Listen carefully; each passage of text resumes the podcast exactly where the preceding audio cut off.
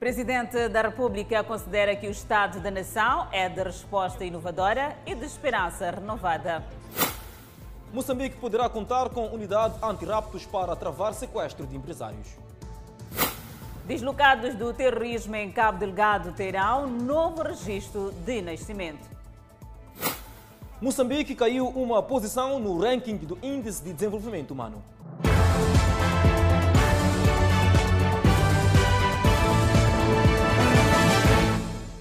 Boa noite, estamos em direto e seguramente em simultâneo com as redes sociais e a Rádio Miramar. O Presidente da República, Felipe News, esteve esta quarta-feira na Assembleia da República para o informe sobre a situação geral da nação. Dentre outros assuntos, News debruçou-se sobre a Covid-19, violência armada no centro e norte e a onda de raptos.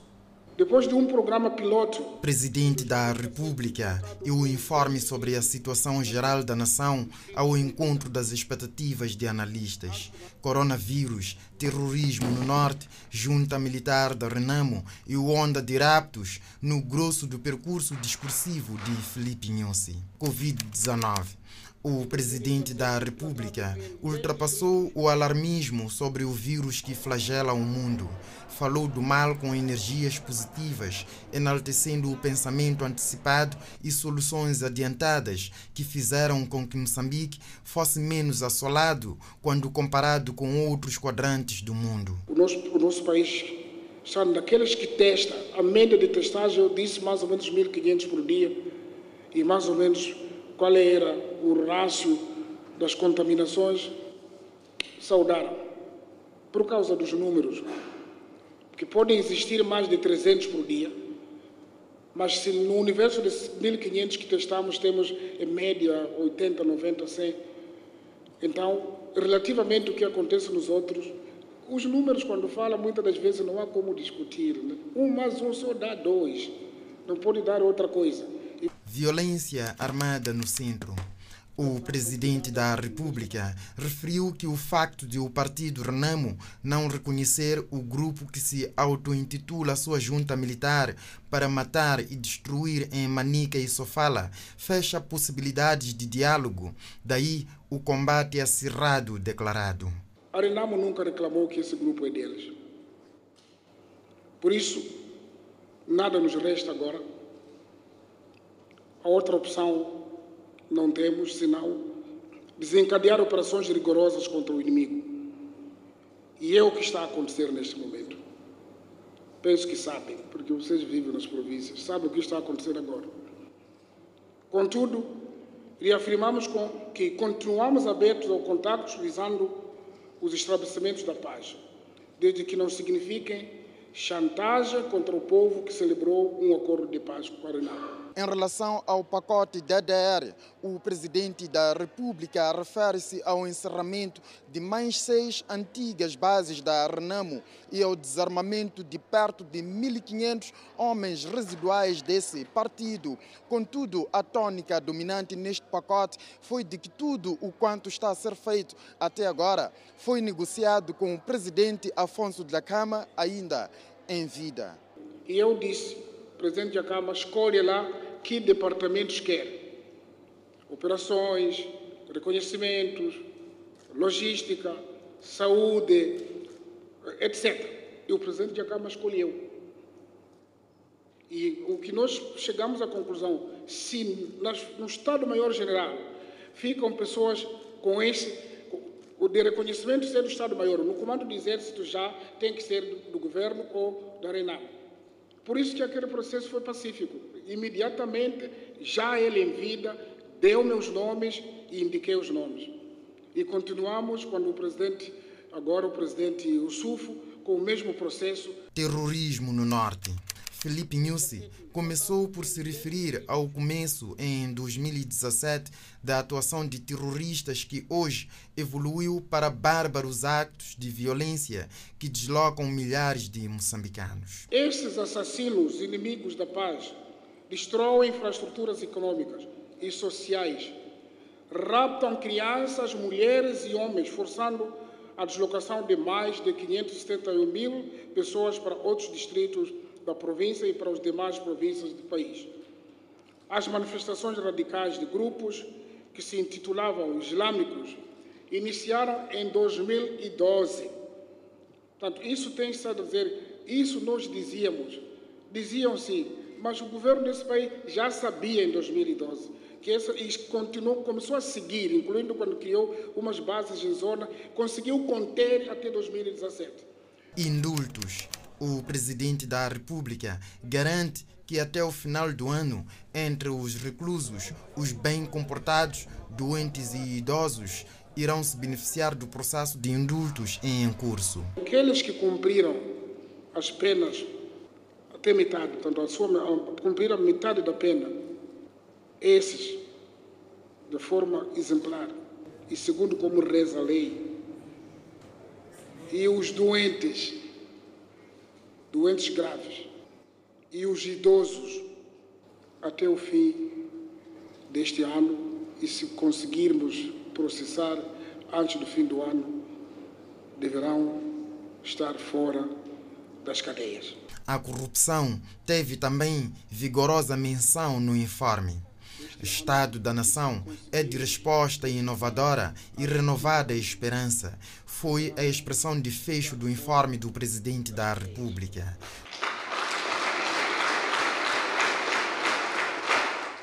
O presidente da República, Filipe destaca a necessidade da criação de uma unidade especializada no combate aos raptos. Esta é uma preocupação que o setor privado considera um dos maiores constrangimentos com que os investidores têm se debatido. Raptos, chantagens e cobranças de elevadas somas de dinheiro. Os sequestros que têm assolado o país deixam preocupado o setor privado, obrigando os candidatos à presidência da CTA a repensarem nas diversas formas através das quais possam ajudar as entidades competentes no combate a este mal que apoquenta a sociedade. A questão dos raptos foi reiteradamente posta pelos nossos associados e penso que ganha por causa disso um espaço de relevo naquilo que deverá ser a futura governação da nossa Confederação das Associações Económicas. O que a CTA pode fazer neste âmbito é dialogar com os responsáveis governamentais no sentido de aumentar e melhorar as condições de segurança dos empresários e das suas famílias e dos seus bens. Com 16 raptos registrados até o mês de novembro do corrente ano, Moçambique começa a equacionar a possibilidade de criar uma unidade especial de combate a este tipo legal de crime. O presidente da República, Felipe News, que apresentou na manhã desta quarta-feira o informe sobre a situação geral da nação, reconheceu que a capacidade de esclarecimento a este tipo de crime que assola os empresários está aquém das expectativas. Como governo, não descartamos e instruímos já a possibilidade de criar uma unidade anti-raptos Portanto, unidade é aquilo que se designa Unidade Aprovada de Investigação de Moçambique e outros crimes relacionados. Entretanto, o Presidente da República sabe que os raptos são classificados como um tipo de crime de difícil esclarecimento e, por isso, a necessidade de maior sofisticação e rigor na respectiva intervenção. Sabemos que estes são crimes complexos e extremamente organizados envolvendo uma cadeia perigosa e sofisticada de praticantes. Teremos, pois, que aperfeiçoar também a nossa capacidade de intervenção. Como resultado deste crime, que tem afetado principalmente a camada empresarial, vários investidores abandonaram o país, deixando para trás um vasto grupo de trabalhadores no desemprego.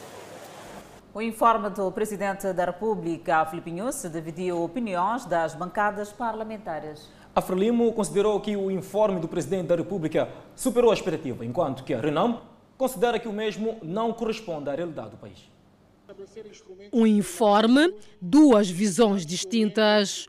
A bancada parlamentar da Frelimo não poupou elogios, chegando mesmo a interromper momentaneamente a apresentação para, de forma combinada, ovacionar através de aplausos a radiografia do país. Terminada a apresentação, palavras faltavam à bancada maioritária para descrever o mérito na abordagem sobre o combate à corrupção. Estamos a partir e para onde e aonde é que nós chegamos. Em relação às adversidades, ficou claro que a questão do terrorismo atrasa bastantemente o desenvolvimento do nosso país, mas há um combate que está sendo feito, porque até já foram identificadas as fontes de financiamento, o que pode fragilizar o próprio terrorismo e há uma crescente vontade por parte de muitos países do mundo de cooperar com Moçambique para combater este, este mal. E a criação de uma unidade anti-rapto anunciada aqui durante o informe do Presidente da República, Felipe News, a bancada Frelimo considera como um ganho, após os raptos continuam a preocupar os empresários. Foi incisivo a dizer que irá se criar uma unidade que irá se especializar mesmo para a situação de combate aos raptos e fez referência que mesmo durante este ano, dos 16 casos que nós registramos, três foram esclarecidos, mas também há seis vítimas que regressaram ao seu convívio. Então, estas são as questões que nos levam a crer que o Sua Excelência o Presidente da República e seu governo estão a levar um trabalho muito grande, mas adiante dessas adversidades. Os elogios da Frelimo eram sequenciados para outras áreas, como, por exemplo, turismo, agricultura, educação, saúde, exploração de recursos e expansão da rede elétrica. Mas Arnamo não concorda. A Perdiz manifestava-se inconformada com as palavras que traduziam o relatório. É um embora ter levado três horas de tempo, mas é, é, é, uma informação que devia ser muito bem estruturada como forma de corresponder ao país real, às situações que, na verdade, os moçambicanos vivem, a pobreza extrema. Nem mesmo a possibilidade de instituição de uma unidade específica para o combate aos raptos mereceu elogios. Aliás, Arnamo queria ouvir nomes, nomes dos supostos mandantes dos raptos. Não ouviu e não gostou. Como é que ele vai declarar que as instituições públicas são fracas e contribuem para que não haja o combate cerrado da corrupção. Quem é que está a orientar as instituições públicas? Não é, na verdade, o chefe de Estado que tem a competência, a obrigação de tudo fazer para que em Moçambique as instituições públicas sejam fortes, estejam tanto capacitadas para combater a corrupção. O informe foi marcado pela ausência da bancada do MDM, que, segundo o seu porta-voz, foi uma forma de protesto à eleição supostamente viciada dos membros da CNE. Esperava ouvir como o chefe de Estado vê a geringonça imposta das duas instituições, Secretariado do Estado versus governos provinciais. Como se admite que até a data não estão definidas as políticas financeiras, nem o regime financeiro da descentralização. E já temos em estudos o nosso convidado Lídio Nhantumbo para falarmos deste informe do Presidente da República sobre a situação geral da nação, a quem cumprimentamos desde já. Muito boa noite. Muito boa noite, obrigado pelo convite e boa noite também aos estimados telespectadores. E de forma geral, como é que faz, eh, que leitura faz deste informe do Presidente da República?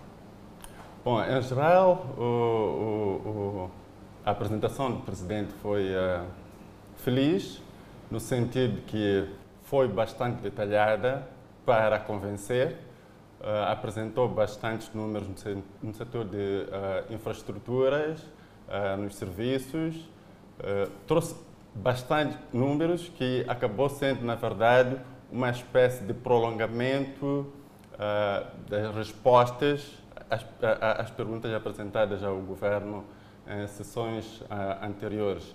Destacou aspectos que uh, me pareceram importantes, a questão do terrorismo em Cabo Delgado e o esforço que as forças de defesa e segurança têm empenhado. também a questão dos raptos, uh, que é um mal que deve ser combatido. Uh, também foi importante a questão do conflito na zona centro, que destacou, e o esforço que, que, que, que as forças de segurança também têm, têm, têm empenhado. Uh, me pareceu que deixou escapar alguns aspectos. Para além dos aspectos que têm números, que, que são, de certa forma, indiscutíveis, deixou escapar a questão da descentralização. E me pareceu que o presidente fugiu um pouco aqui neste aspecto uh, e trouxe o argumento de cartão de crédito. Na verdade, descentralização é um processo de luta de poder, é, com, é procura de poder. É verdade que uh, o presidente Nussi e, e, o presidente da Câmara, líder da RAM, uh, que já nos deixou, uh, negociaram, chegaram a este acordo que cada um deve governar onde ganhou. Mas nestas, nas eleições passadas, quem ganhou foi a Frelimo, eh, em todas as províncias. Não, se, não, não, não foi claro aqui como é que te, te, teria acontecido se fosse um outro partido da oposição a, a ganhar a, as eleições. Já agora, o partido Frelimo, entre membros do mesmo partido, há muito conflito entre o, o, o, o secretário de Estado e, e, o governador, que é eleito, e me parece que o, secretário de Estado tem estado a tirar muito poder uh, aos governadores. Pois é, então, permita-me, por favor, um ligeiro retrocesso a falar, portanto, do terrorismo em Cabo Delgado. O Presidente da República frisou que estes movimentos começaram precisamente em 2012. Como é que avalia esta situação? Uh, num sentido um pouco. O, o, presidente foi um pouco uh, vago neste aspecto, porque recuou para um momento um pouco desconhecido, que, que a sociedade não estava habituada a, a, a ouvir. E quando os pesquisadores trouxeram aspectos de terrorismo, o governo ignorou de alguma forma em 2000, até 2017.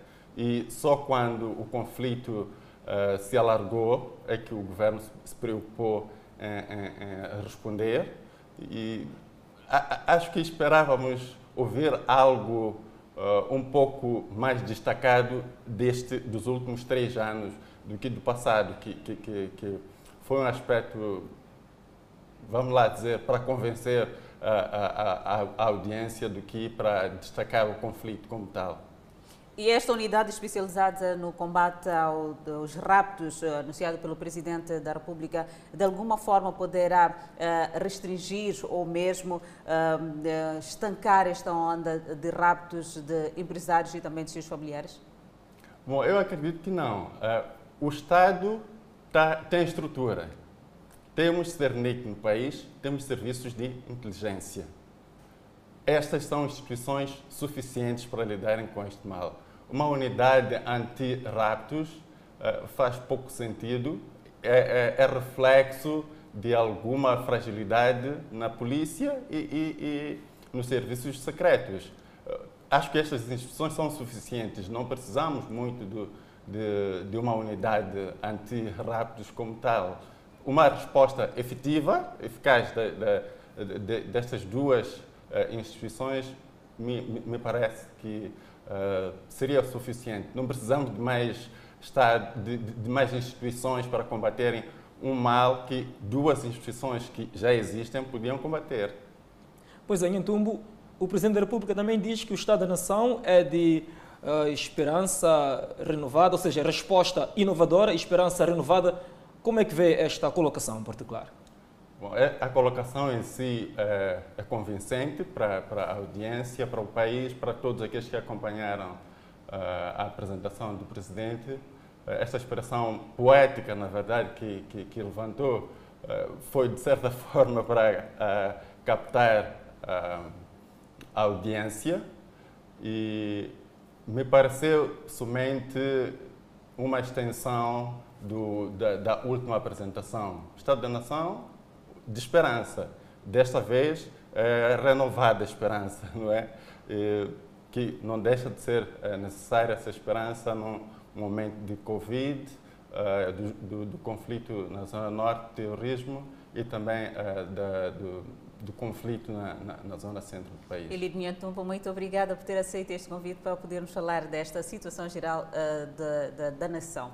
E continuamos a olhar a informação no país. Arrancou esta terça-feira na província de Cabo Delgado a campanha de registro de identificação de deslocados dos ataques armados. Estes perderam seus documentos durante a invasão dos insurgentes às suas aldeias.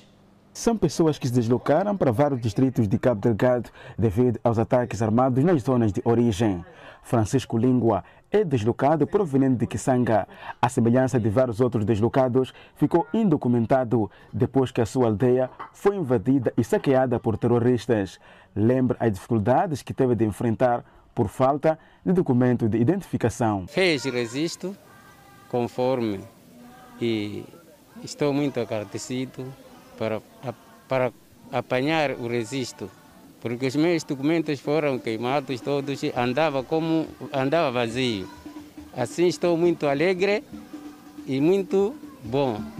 Consegui documentos porque nos tempos tinha, só que perdia o tempo esse de guerra quando estava a fugir. Só que hoje estou a agradecer muito o governo para apanhar mais documentos. Eu agradeci muitos. Hoje, os problemas de Francisco e Adriano ficaram para trás, pois o governo lançou esta terça-feira uma campanha que visa registrar e atribuir novos documentos de identidade aos deslocados.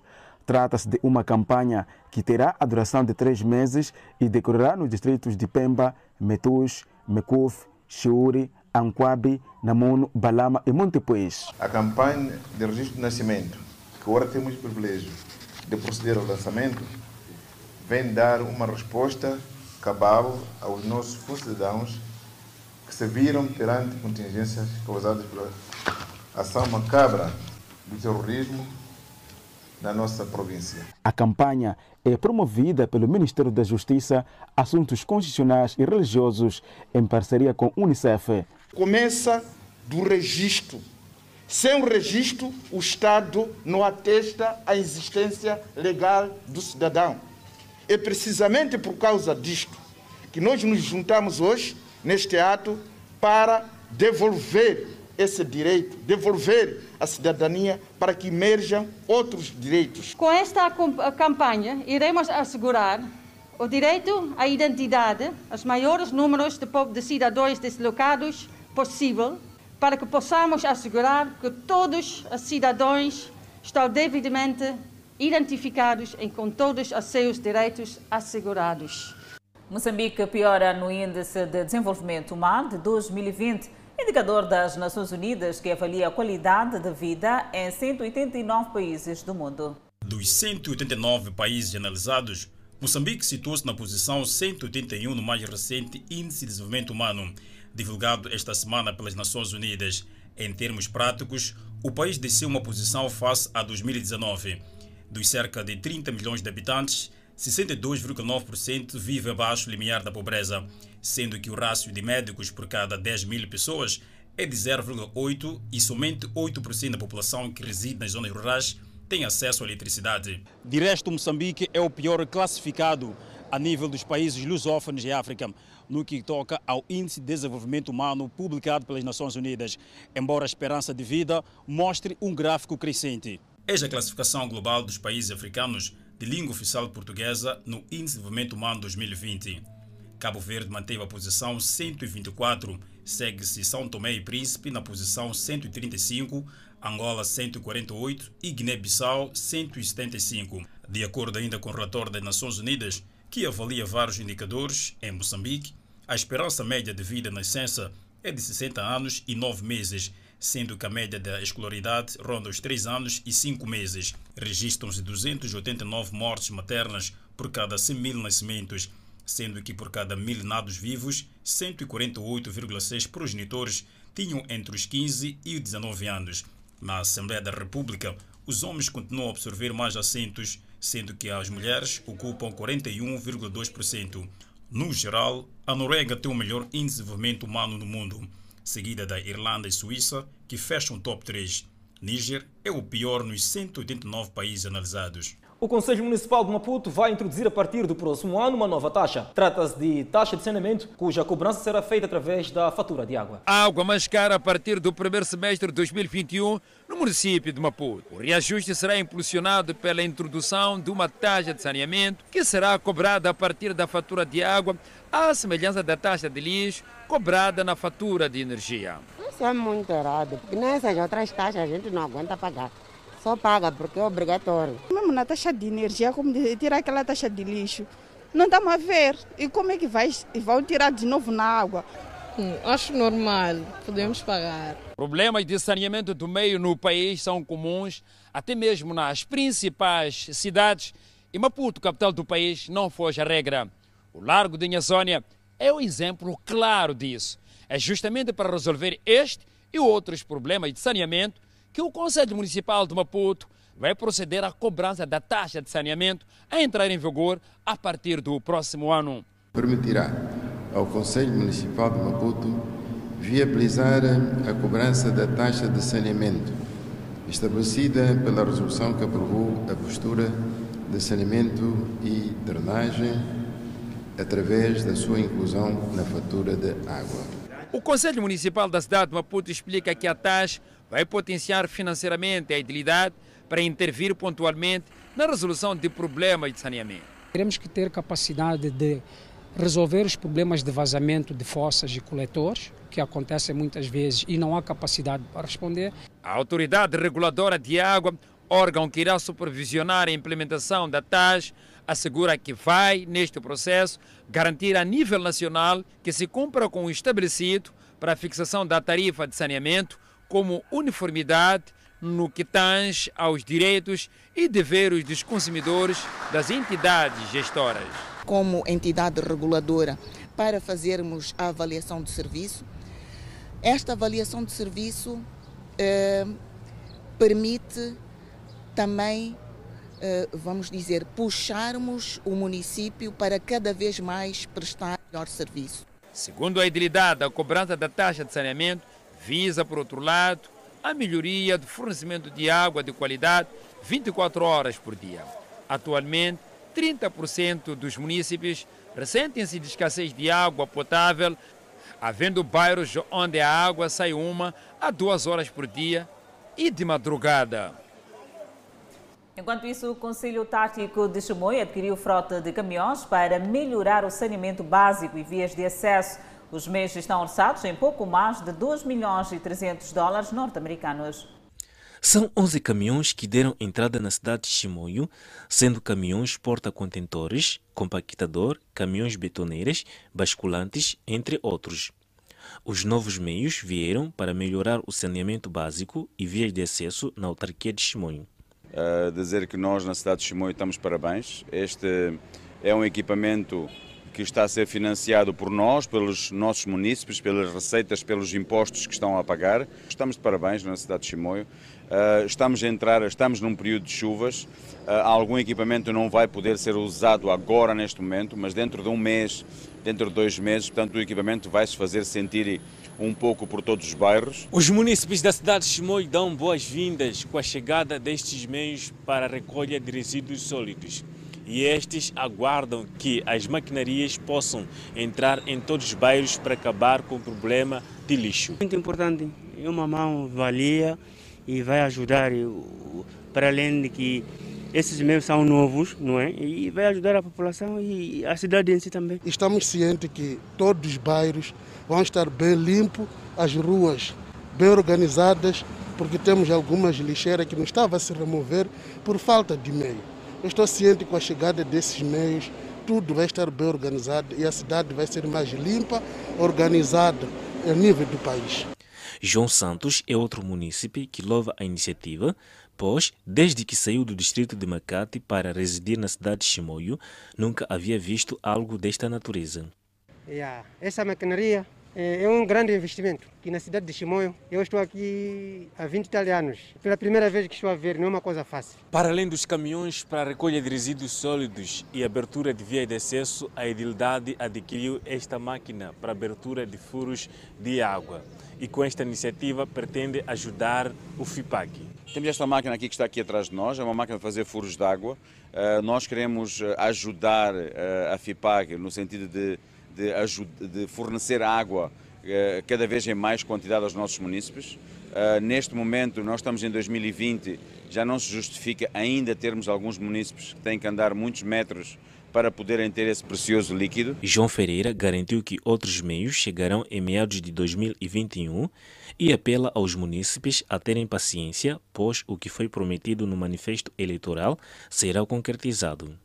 Ainda falta vir mais outros equipamentos. Portanto, este aqui uh, ainda falta vir mais um caminhão basculante, um caminhão porta-contentores, que chega em janeiro. Os meios representam um investimento de cerca de 2 milhões e 300 dólares norte-americanos do Conselho Autárquico de Chimoio. Por acompanhar, no próximo bloco, o preço do frango registra agravamento. Iniciou em Inhambane julgamento de Clemente Boca. Saiba mais, já seguiram o intervalo. Até já. Iniciou esta quarta-feira em Nhambane o julgamento do antigo edil de Massinga Clemente Boca e outros quatro acusados de desvio de pouco mais de 2 milhões de meticais. O crime foi despoletado pelo Gabinete Provincial de Combate à Corrupção em Nhambane e remetido ao Ministério Público, onde foram constituídos arguidos seis indivíduos, sendo o ex-edil de Massinga, Clemente Boca, dois antigos vereadores, um chefe de contabilidade, um topógrafo, além de uma mulher esta sem vínculo com o Estado e que até a data dos fatos era gestora de uma casa de hóspedes pertencente a um funcionário daquele município, também arguido. No despacho de pronúncia lido esta quarta-feira pelo juiz de causa Carlos Pedro, o grupo sacou de forma indevida dos cofres do município cerca de 2 milhões de meticais. Os coarguidos Clemente Bock, Domingos Isaac Machalel, Tomás Carlos Moloi Tonela, Nelson Mucavel e Jonas Alfiado Manice causaram um prejuízo global ao Estado moçambicano que se estimou em 2 milhões 467 mil e 16 centavos. Os coarguidos agiram com o intuito de alcançar benefícios patrimoniais que sabiam não terem direito. Os coarguidos agiram livres deliberadamente e conscientemente, sabendo que a sua conduta é proibida por lei. Agiram com dolo direto. O primeiro arguido a ser ouvido pelo tribunal nesta quarta-feira foi Clemente Boca, o homem que dirigiu o município de Massinga de 2009 a 2019. Mesmo com provas documentadas em cópias anexadas no processo, a Boca disse não ter assinado um cheque a favor de Angélica Rafael na ordem de 500 mil meticais para indemnização de benfeitorias numa parcela onde o município tinha interesse de atribuir talhões a 13 membros da Assembleia Municipal, além da construção de uma escola primária. A assinatura é minha, mas não me lembro ter passado um cheque a favor dessa pessoa. Algo não está correto, disse Clemente Boca no tribunal. Em relação à adjudicação direta que era feita para fornecimento de bens com a empresa cujo proprietário é funcionário do Conselho Municipal, Boca respondeu que não sabia que o seu colega era proprietário de uma casa de hóspedes. O ex-edil de Massinga disse em sede de tribunal que não sabia que a casa de hóspede que fornecia bens, portanto, ao Conselho Municipal de Massinga, pertencia ao seu funcionário. Se eu soubesse, não teria celebrado contrato com ele, esclareceu Boca, tendo lamentado o fato de os seus colaboradores terem lhe escondido que eram gestores de instituições que celebravam contratos com a idelidade. Além dos seis arguidos, o tribunal arrolou 18 declarantes que serão ouvidos na quinta e sexta-feira desta semana. O preço do frango registrou um aumento significativo, com tendência a piorar durante a quadra festiva. Adelaide Isabel, a escassez de pintos devido à pandemia está na origem do problema. O frango, a carne mais consumida por ser mais acessível, pode custar mais caro no bolso do cidadão durante a quadra festiva. O facto deve-se à pouca oferta resultante de escassez de pinto que se verificou até mês passado, resultante da pandemia. Os preços dos pintos dispararam, a qualidade do próprio pinto não é de desejável, as rações também subiram de preço e isso tudo é uma conjuntura que faz com que haverá falta de frangos para a quadra festiva. No atual cenário, o preço do frango subiu dos anteriores 180 para 230 no aviário. No mercado, mesmo frango sai a 260 ou 270 meticais. Por quanto ele comprou? Está a 260. 260. E o preço que não é habitual. Não, não é. Chega, chega, mano. E mesmo assim comprou? Não há como. Tem que comprar. Apesar da fraca qualidade do frango comercializado, estes todos constrangimentos influenciam na subida de preço do frango. Os criadores e vendedores dizem que o preço pode subir ainda até final do ano. É provável que venha a subir o preço. É provável mesmo que venha a subir 290, mesmo 300. Sim. Tenho certeza que há de subir. Até quanto? Mesmo 300, vamos vender 350. Apesar de escassez, a Associação dos Avicultores diz que o frango sai do aviário em tempo recomendado para venda, mas não assegura o abastecimento integral à cidade e província de Maputo, como acontecia nos anos anteriores. O Banco de Moçambique prevê retoma lenta da economia no próximo ano, após um crescimento negativo em 2020. Reunido no seu último Comitê de Política Monetária do ano, o Banco de Moçambique decidiu manter a taxa de juros de política monetária, taxa MIMO, em 10,25%, ou seja, o custo de dinheiro na banca mantém-se inalterado. O regulador decidiu igualmente manter as taxas de juros da facilidade permanente de depósito e da facilidade permanente de cedência em 7,25% e 13,25%, respectivamente, bem como os coeficientes de reservas obrigatórias para os passivos em moeda nacional e em moeda estrangeira em 11,50% e 34,50%, respectivamente. A decisão justificada pela manutenção das perspectivas de aceleração dos preços no médio prazo, associadas a elevados riscos e incertezas, num contexto em que se prevê uma retoma lenta da atividade econômica em 2021 após experimentar uma recessão econômica em 2020. Tendo em conta os limites dos efeitos da política monetária, o Banco Central reitera que o alcance de um crescimento sustentável e inclusivo no médio prazo requer o concurso de outras políticas econômicas, bem como o aprofundamento de medidas estruturantes que visem assegurar o fortalecimento das instituições, a melhoria do ambiente de negócio, a atração de investimentos e a criação de empregos.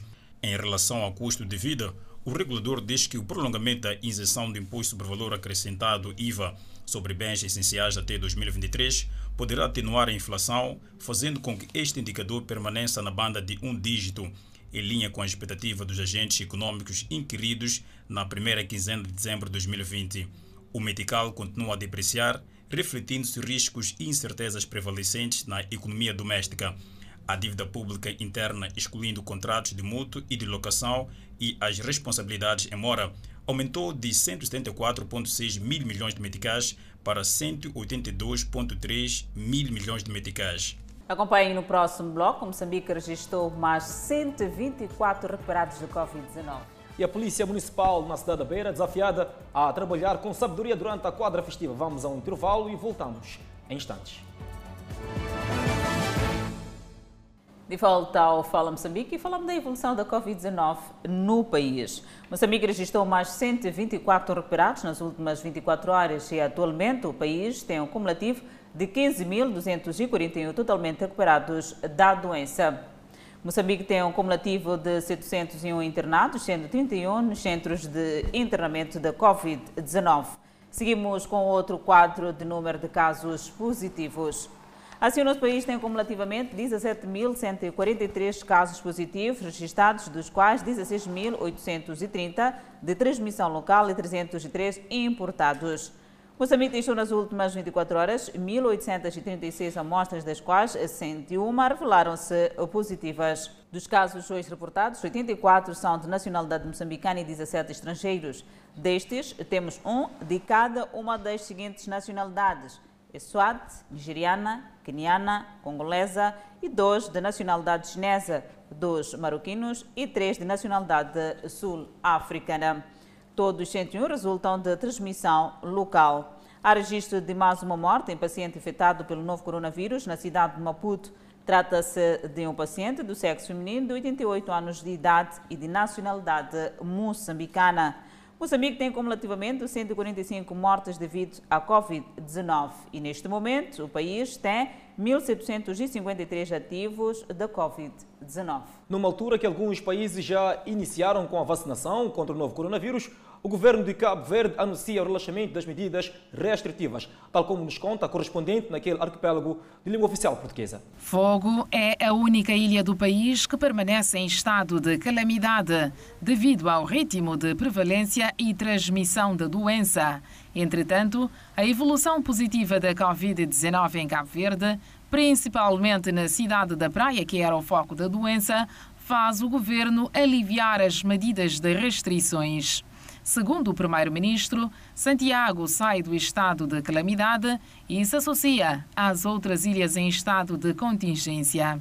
Bares, esplanadas e praias de mar passam a funcionar com um horário mais alargado, mas sob observância porque continuam a valer as medidas de prevenção da Covid-19. A saída de Santiago do estado de calamidade vai permitir que bares esplanadas funcionem até à meia-noite, em vez do horário limitativo que vigorava até agora, que era até às 21 horas. Permite o acesso e a frequência às praias balneares, que passa a ser permitida entre as 6 horas e as 18 horas, permanecendo, no entanto, condicionada à observância de normas de distanciamento físico e de etiqueta respiratória, ou seja, o uso de máscaras. A evolução positiva, segundo o Primeiro-Ministro, é um bom indicador para o turismo, que é o motor da economia cabo-verdiana. Há sinais claros de retoma de voos de companhias estrangeiras para Cabo Verde, como a TAP, a SATA, Air Maroc e Air Senegal. As ilhas do Sal e da Boa Vista deverão começar a receber turistas. Os investidores e a comunidade internacional continuam a confiar em Cabo Verde como destino de investimentos, de turismo e de parceria credível. O primeiro-ministro avança também que esforços estão sendo feitos para que Cabo Verde inicie a vacinação no primeiro trimestre de 2021. Estamos a enviar todos os esforços para que a vacinação contra a Covid inicie durante o primeiro trimestre do próximo ano. O Plano Nacional de Vacinação já foi aprovado pelo Governo e será apresentado publicamente brevemente. Para o Primeiro-Ministro, a vacinação é uma porta de esperança que se abre para a retoma progressiva da normalidade e para o relançamento da economia. De volta ao país, a Polícia Municipal da Beira, desafiada a trabalhar com sabedoria e educação no decorrer da época festiva, a abdicar das práticas corruptas. O desafio foi lançado à Polícia Municipal pelo presidente do Conselho Autarco da Beira, Davis Simanco, afirmou que os membros da Polícia Municipal devem garantir que os munícipes passem as festas de forma tranquila. Simanco exigiu à Polícia Municipal para que no exercício das suas atividades que o faça com respeito, educação e consciencialização ao cidadão sobre o que deve fazer observando o novo normal. E vocês como fazem fiscalização dos meios que circulam na nossa urbe? Utilizem a consciencialização e a sensibilização para uso obrigatório das máscaras. Temos nossos concidadãos que em festa, em algum momento, têm algum excesso. Aspecto punitivo deve ser antecedido da educação. Na ocasião, o presidente do Conselho Autarco da Beira chamou a atenção da Polícia Municipal para não se aproveitar do esforço do cidadão. Não se enriqueçam à custa de quem trabalha e com seu suor procura ganhar o seu pão. Não queremos que estejam a extorquir o cidadão, porque o cidadão se esqueceu da carta ou eventualmente esqueceu-se de algum documento. Queremos que sejam exemplares para que o cidadão vos respeite e vos considere como autoridade. Com a aproximação da quadra festiva, o Conselho Autarco da Beira já elaborou um plano de fiscalização que deverá ser seguido pelos agentes da Polícia Municipal. O líder da Arnamo Suf Momad mostra-se satisfeito com níveis de processo do DDR dos membros da Arnam em curso nas bases. Até o momento, em todo o país, mais de 25% dos abrangidos já se beneficiaram do processo. O líder da Renamo, Suf Momad, entende que é da responsabilidade do partido o processo de desarmamento, desmobilização dos membros do partido e apelo ao governo a cumprir com o planificado no processo de pacificação do país, visando garantir a integridade dos moçambicanos. O processo de DDR é muito mais do, do partido Renamo. Sabe que os que estão sendo? É, desmobilizados e enquadrados são os nossos guerrilheiros. Por isso, ninguém pode nos encorajar. Nós é que podemos que, mobilizar a sociedade para que recebam aqueles que voltam para as suas casas. Por isso, é a nossa grande responsabilidade para que possamos dar continuidade e pedimos ou apelamos ao governo que cumpra com aquilo que está dentro de quê? do uh, do acordo uh, do, do, acordo de paz e de reconciliação uh, para que integra aqueles que escolheram para que possam estar aqui, eh, na Polícia da República de Moçambique. Já porque já temos alguns oficiais, mas queremos que possamos dar continuidade com aqueles que vão poder que, entrar. A Renamo de estar preocupado com os casos tem estado a se registrar em regiões centro-norte do país, tendo apelado aos jovens para que não adiram a estes movimentos que tiram a tranquilidade dos moçambicanos nestes pontos. Nós, a Renamo, repudiamos esses atos bárbaros porque nada justifica o assassinato de cidadãos civis e indefesos. Os trabalhos do líder da Renamo na Zambésia têm em vista a monitoria das atividades dos grupos sociais de base, visando criar a coesão entre os membros do partido a vários níveis. Para ver e ouvir na atualidade internacional, o governo da Somália cortou relações com o Quênia, Adelaide. Enquanto isso, os 330 estudantes de uma escola continuam desaparecidos na Nigéria. Notícias de acompanhar logo após o intervalo. Seguimos agora com a atualidade internacional em destaque. Antes do intervalo, mais de 330 estudantes de uma escola secundária em Kankara, na Nigéria, continuam desaparecidos. Enquanto isso, os temores por sua segurança continuam a crescer.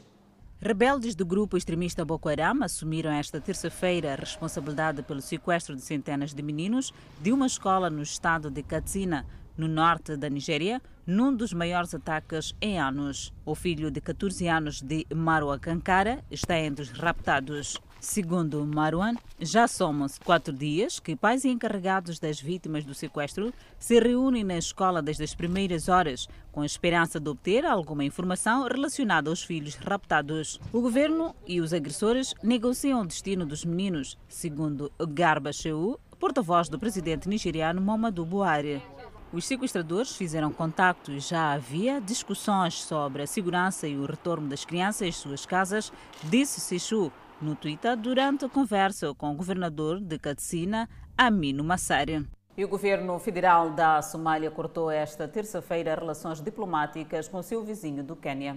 A Somália chamou de volta seus diplomatas e deu sete dias para que todos os diplomatas quenianos deixassem o país. Quenianos de ascendência somali disseram esta terça-feira que a Somalilândia e a Somália eram um só país. A Somalilândia se separou da Somália em 1991, quando o país entrou em conflito liderado por senhores da guerra e viu pouco da violência e dos ataques extremistas que assolam a Somália ao sul. Apesar da falta de reconhecimento internacional, a Somalilândia manteve seu próprio governo independente moeda e sistema de segurança. A Somália, entretanto, considera a Somalilândia como parte de seu território. Várias rodadas de negociações sobre uma possível unificação não conseguiram chegar a um acordo. O presidente da Guiné, Alpha Conde, foi impulsado esta terça-feira para um terceiro mandato e pede unidade após uma eleição violentamente contestada. Condé disse que iria governar de forma diferente e promete combater a corrupção e servir os guinenses que o elegeram para mais um mandato. Ele exortou os guinenses a esquecer o passado divisivo e a trabalhar por um futuro de unidade e esperança. O homem de 82 anos falava numa cerimônia com a presença de vários chefes de Estados africanos. A Comissão Eleitoral da Guiné declarou que Condé venceu o mandato com 59% dos votos, mas o candidato da oposição, Selo Diallo, afirma que ganhou a eleição. A Guiné experimentou meses de agitação política mortal depois que Condé apoiou um referendo constitucional o que lhe permitiu cumprir mais dois mandatos de cinco anos. A oposição boicotou o referendo e diz que quase 100 pessoas morreram na violência relacionada às eleições. Conakry, a capital guinense, foi protegida neste dia de inauguração pela polícia e pela gendarmeria. Condé chegou ao poder em 2010, nas primeiras eleições democráticas do país, desde a independência da França em 1958. Convidamos a um breve intervalo, mas antes a previsão para as próximas 24 horas. Pemba 31 de máxima, 25 de mínima, Lixinga 28 de máxima, 16 de mínima, Nampula 34 de máxima, 23 de mínima. Seguimos com TED, uma temperatura máxima 33 e 25 de mínima. Climane, 33 de máxima, 26 de mínima. Chimoio, 27 de máxima, 20 de mínima. Beira com 31 de máxima, Vilanculo 28 de máxima. Inhambane, 32 de máxima, Xaixai 29 de máxima. Maputo, 30 de máxima, 24 de mínima e previsão de chuva. De volta ao Fala Moçambique, 400 treinadores desportivos foram capacitados na Zambésia. A Direção de Tutela na Zambésia entende que há necessidade de garantir o aprimoramento dos conhecimentos para as camadas de iniciação desportiva para que se possa no futuro ter grandes talentos, sendo que uma das apostas é a de formação de novos talentos desde a base e assim garantir melhor prestação dos atletas nas competições. É do pequeno torce o pepino e nós queremos que com esta formação dos 40 formandos que acabam de graduar hoje e alguns vieram dos distritos, eles estão preparados para dar a réplica àquilo que, que estiveram a estudar durante os 10 dias. O que nós precisamos como governo é ver o trabalho de formação. A insistência do governo agora é trabalho de formação. Os treinadores recém-capacitados, durante os sete dias, afirmaram ter recebido competências suficientes para o exercício das suas atividades como treinadores para as camadas de formação nos seus clubes de origem. Vai mudar, já começou a mudar, porque nós já viemos estamos a trabalhar há 3, 4 anos e temos tido participação em competições iniciadas, juvenis e os mambinhas, os mambinhas hoje têm 19, 20 anos, passaram, tivemos contacto, então estamos satisfeitos, estamos felizes, está aí o resultado, os mambas, os mambinhas conseguiram vencer o torneio da COSAF e pronto, estamos satisfeitos. Anita Xavier pertence a um dos clubes desportivos da cidade de Climane. Para ela, mais do que a capacitação, urge a necessidade de criar clubes de formação para as raparigas, uma vez que, ao nível da cidade de Climane, tem estado a se registrar uma redução das praticantes desportistas e com as suas novas habilidades de treinamento, espera inspirar outras raparigas a praticar o desporto e assim promover a massificação em raparigas em iniciados. O que nós vamos mostrar lá, o que nós vamos implementar é a partir de onde as crianças vão começar a aderir ao desporto. Estamos muito mais ligados para essas crianças porque o desporto, principalmente na Zambésia, até vou falar não só da Zambésia a nível nacional, o desporto feminino está a decair muito. E o presidente da República, Felipe News, almoçou na tarde desta quarta-feira com os campeões do torneio COSAFA 2020 Mambinhas Sub-20, que qualificaram-se para o Campeonato Africano das Nações, que decorrerá na Mauritânia em 2021. News disse que os feitos dos Mambinhas Sub-20 o inspiraram para escrever o Estado da Nação Moçambicana na manhã desta quarta-feira na Assembleia da República. Numa cerimônia descontraída, News ofereceu brindes como tablets e deixou promessa de atribuir terrenos a cada elemento nas suas respectivas zonas de origem. E é desta feita que chegamos ao ponto final da presente edição do Fala Moçambique. Grande coração pela atenção dispensada. Obrigada e nós voltamos amanhã.